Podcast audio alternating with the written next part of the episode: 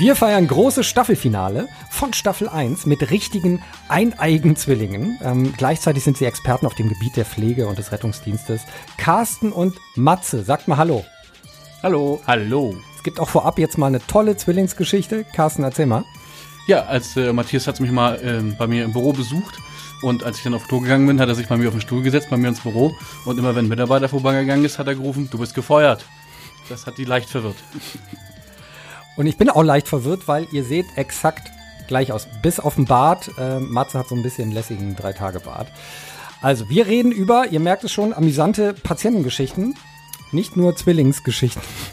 Und wir beantworten, und das ist das Besondere an dieser Staffelfinalfolge, all eure zahlreichen Erste-Hilfe-Fragen. Auf jeden Fall reinhören. Zwei Retter, eins Mikro, Folge 20, das große Finale.